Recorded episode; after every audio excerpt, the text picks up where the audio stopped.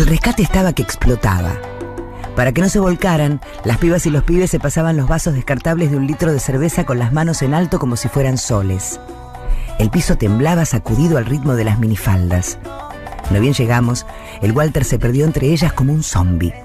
Pensé que era la música, pero no. Sus ojos estaban perdidos en el color de las polleras.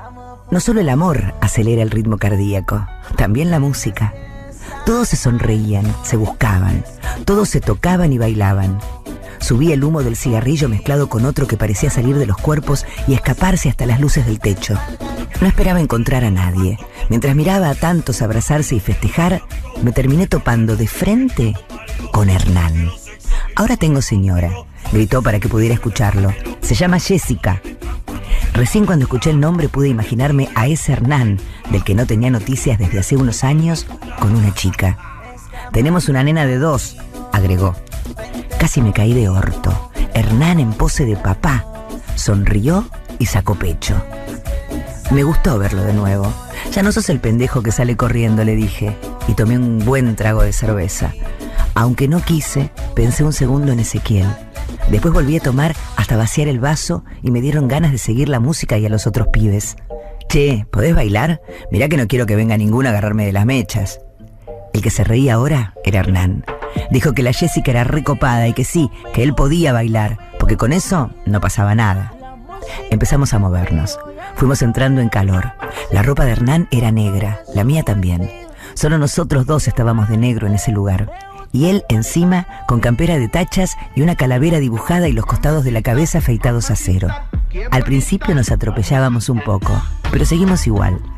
Las manos arriba, decía la canción, y todos levantaban las manos y marchaban el ritmo, haciendo como que disparaban contra el techo. Yo también levantaba las manos. Bailamos un montón, y en vez de cansarme, cada vez tenía más ganas.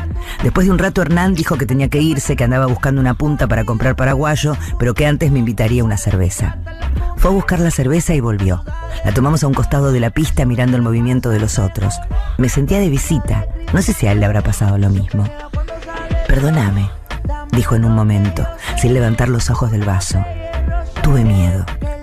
Después me dio un beso y me abrazó un rato largo. Se dio media vuelta y se fue. Mientras lo veía irse hacia la salida, me quedé recordando aquella noche del tipo en el auto y los disparos. Fue la última vez que habíamos estado juntos. Cuando ya casi se perdía entre la gente, Hernán se dio vuelta, levantó la mano para saludarme una última vez y desapareció. Me quedé un rato sola, hasta que me dieron ganas de irme. Tenía la cabeza cargada de las palabras que escupía la cumbia, pero no de su alegría. Me sentía aturdida también y las piernas me hormigueaban. Caminé hacia la salida. Había un corredor oscuro que parecía un túnel. Lo pasé despacio, como si no estuviera segura de que tenía que irme. Cuando salí del rescate, era tan de noche que no me di cuenta de si lloviznaba o si se trataba del rocío que cae un rato antes del amanecer. Esperaba ver el camino de palmeras que daba a la ruta 8. Dos filas de palmeras flacas que vivían entre baldosas y ruidos de camiones. Pero los reflectores me dejaron ciega. Así que para avanzar tenía que mirar el piso. Caminé así varios metros hasta que volví a levantar la vista y entrecerré los ojos para enfrentar las luces. Había mucha gente yendo de aquí para allá nerviosa y más adelante se estaba armando un amontonamiento alrededor de algo como cuando hay un accidente. Aunque me fastidiaba tenía que pasar por ahí sí o sí. Caminé rápido, empujando para cruzar lo más pronto posible. Y vi que había canas tratando de contener a la gente y más allá una persona tirada en el suelo con un charco de sangre alrededor. Me acerqué a mirar Primero reconocí la campera negra con tachas y la calavera. Y después la cara de Hernán. Alguien me agarró de la muñeca. ¿Qué mierda haces con estos negros? Era Ezequiel. Todavía tengo tatuada en mi cabeza la cara de orto que me puso cuando vio que yo estaba ahí. Nunca lo había escuchado llamarnos negros. Mientras me vomitaba todo su enojo, Ezequiel me agarró de la mano y cruzamos el vallado que sus compañeros estaban poniendo.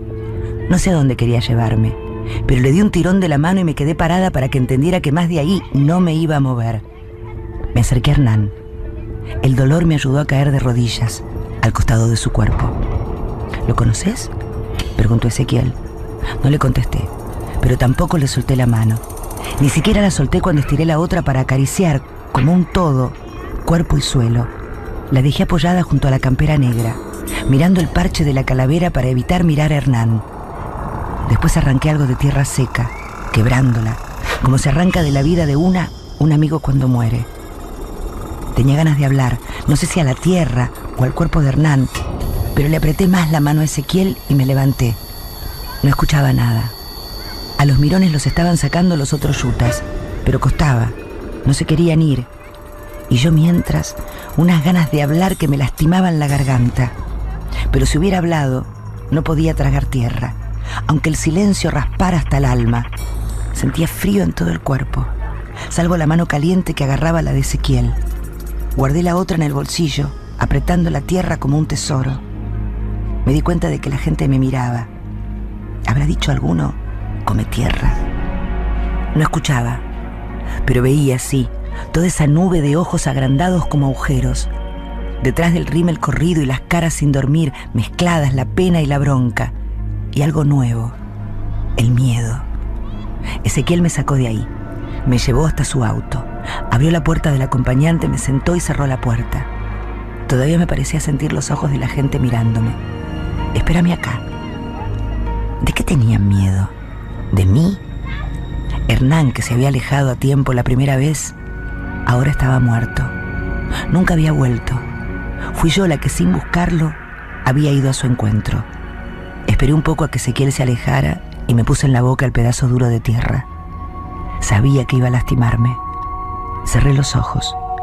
Se hizo de noche solo un momento. Después empecé a ver.